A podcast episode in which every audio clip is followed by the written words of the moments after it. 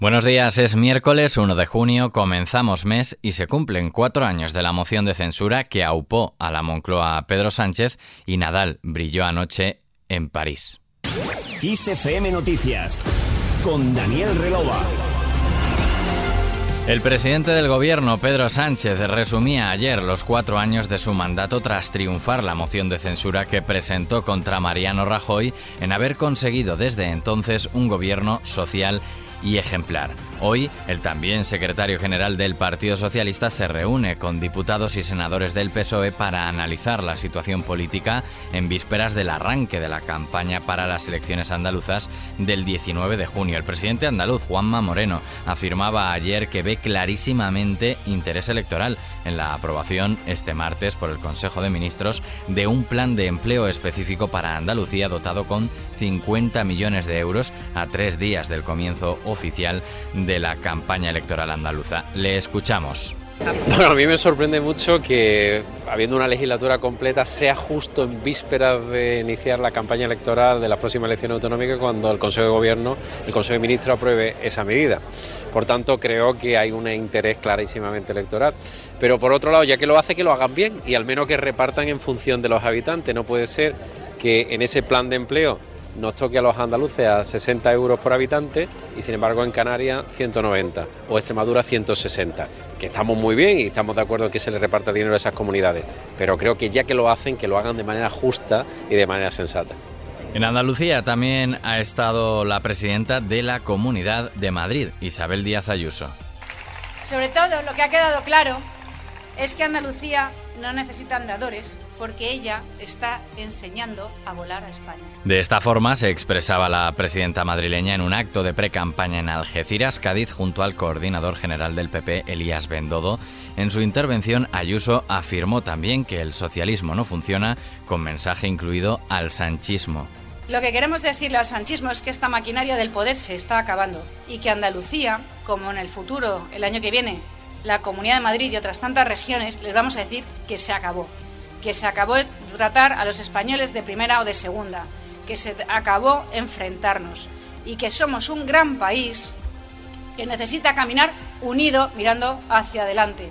Al margen de las elecciones andaluzas, el líder del PP, Alberto Núñez Feijóo, y la presidenta de la Comisión Europea, Ursula von der Leyen, mantuvieron un encuentro en el marco de la reunión de los populares europeos en Rotterdam, en el que eligieron a Manfred Weber como nuevo presidente para afrontar la segunda mitad de la legislatura europea y rearmar el proyecto político tras derrotas sonadas en Alemania y Francia y ante varias citas electorales clave en países como España.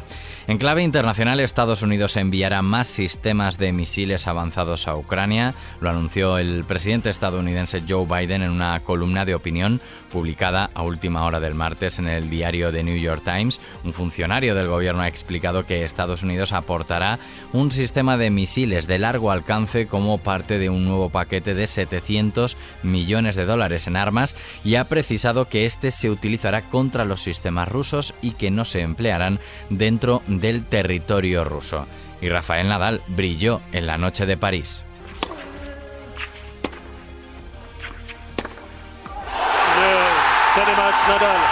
Así celebraba el público el último golpe que clasificaba al tenista español para las semifinales de Roland Garros, segundo Grand Slam de la temporada ante el número uno del mundo, Novak Djokovic, al que doblegó en un partido de más de cuatro horas de duración. En el cuarto asalto, Nadal levantó dos bolas de set, encadenó tres juegos consecutivos, desesperó al serbio y terminó sellando el partido en su torneo fetiche.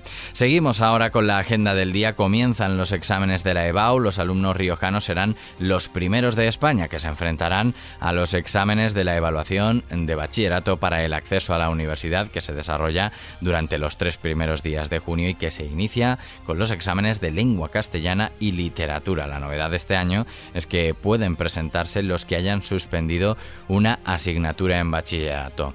Jornada de huelgas y manifestaciones, los sindicatos, comisiones obreras y UGT mayoritarios en correos han convocado convocado para este miércoles una gran manifestación en Madrid y tres jornadas de huelga general de ámbito nacional hasta el viernes como protesta por lo que califican como sangría de empleo y contratos basura en la empresa postal.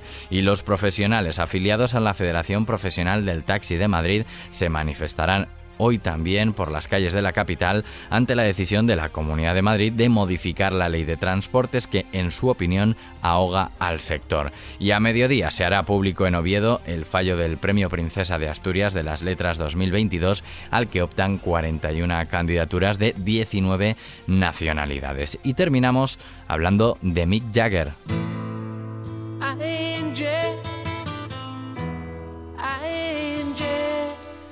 El líder de The Rolling Stones ha publicado esta noche unas fotos en redes sociales para contar lo mucho que está disfrutando en Madrid.